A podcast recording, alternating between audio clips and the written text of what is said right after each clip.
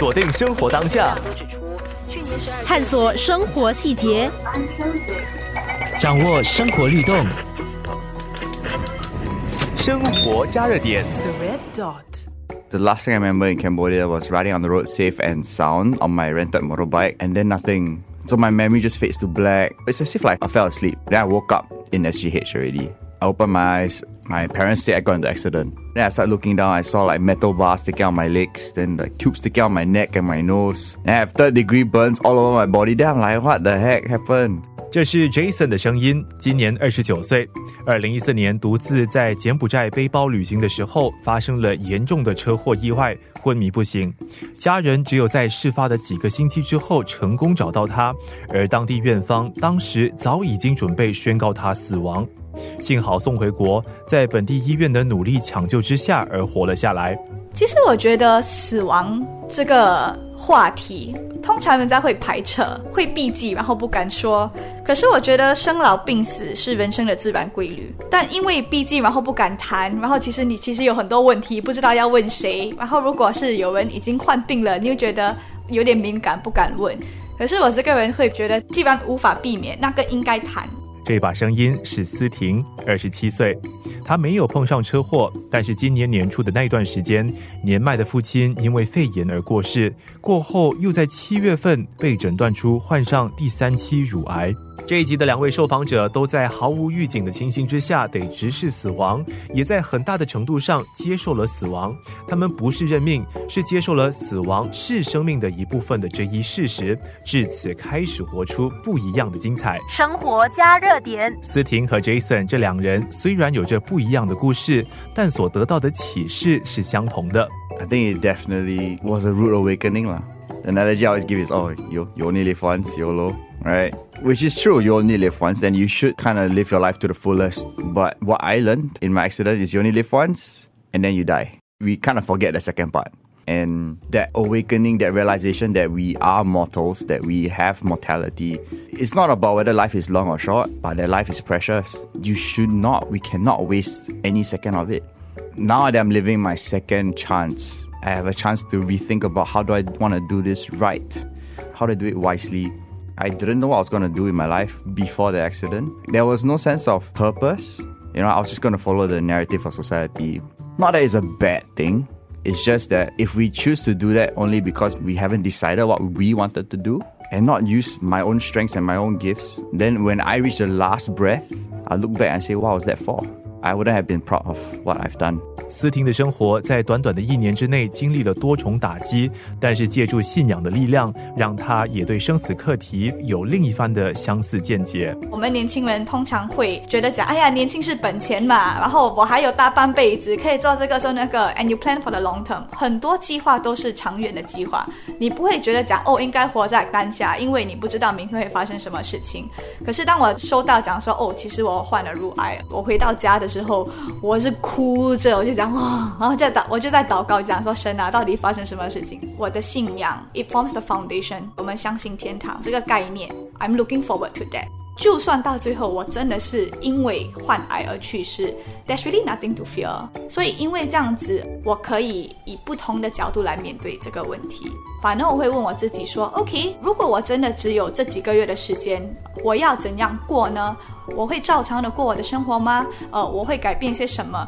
如果我真的只有这几个月，为什么我不要现在改变呢？呃，有些人我想要跟他们说的话，我说了没有？Right，don't take time for granted。思婷和 Jason 对生命的认知有所升华，那么在看待死亡的时候，又有怎样与众不同的诠释呢？ Death is a part of life. Without the idea of death, life, not that it lost its meaning, but there's no sense of urgency. There's no sense of importance. I mean, if, if let's say you are in yeah Singapore and there's just a lot of water around, right? You take water for granted. But if you're in a desert and there's no water, then water becomes priceless to you. So if life was unlimited, we would take it for granted. But now that life is limited, so life is so precious. With this perspective, we have to choose what we want to do with this life. We cannot leave it to chance. I think, in light of things, I am so much more grateful now. I'll definitely leave with less regrets. I have lived a life more well lived than before. Just remember that we're here for purpose. And if you live that purpose, if you align your unique gifts and strengths with the needs of your community, then I believe like you found your place lah, where you belong. When you are in that place and everything truly comes alive, then yeah, you probably will take your last breath with no regrets. 思婷其实在很早以前便有着乐观的态度来看待死亡。应该是一两年前我们就有在谈。我有一个特别要好的朋友，然后我们就会聊讲说，诶，如果死了，你的丧礼要怎样？如果我还在，我会帮你处理。 对我来讲，there's nothing to hide, there's nothing to shy away. You know, we all have to go through this someday.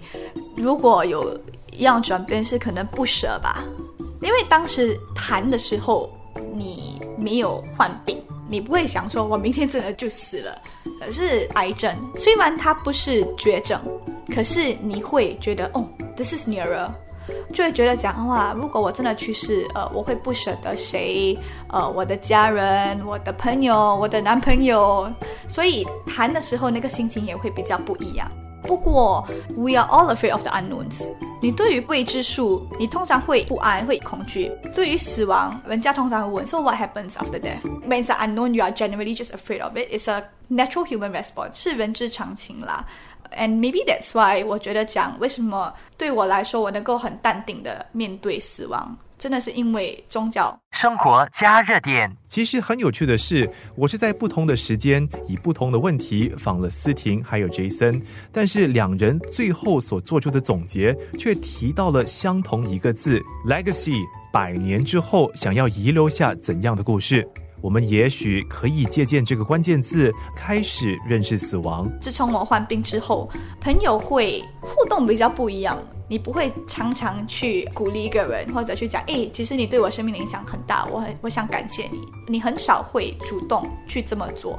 可是，you don't really know when someone is about to go. You take for granted. 你会以为讲，哎呀，我明天再跟你讲，没事的，我以后再跟你讲，有点尴尬，现在跟你讲。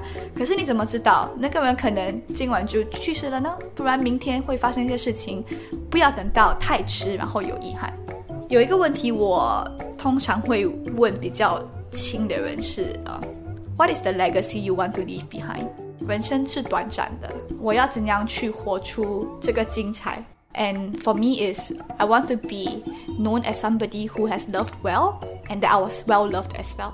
啊，我觉得这个问题 it will shape the way you live your life。Yeah。What is the legacy you want to leave behind？生活加热点。If you are living a YOLO life, right, when you live like you're never gonna die, then you don't realize what matters the most well, what is important to you now? Maybe you think like, oh, you know, having a the best job title or like the nice car, the nice house, that's kind of good. All these kind of nice and not wrong to think about, but only when you think about mortality and you, you think about your last breath, then then the concept of like what truly matters. Is this so important to you? And end of the day, people say, oh, he had a nice house, he's a nice car. Is these things really truly important to you? So live your life backwards How do you want to end your life? Then you realize what's truly important. Uh. Is it really family? For me, it's family. For me, it's the impact that I leave on this world, my legacy 啦。想听更多精彩内容，上网九六三好 FM 点 SG。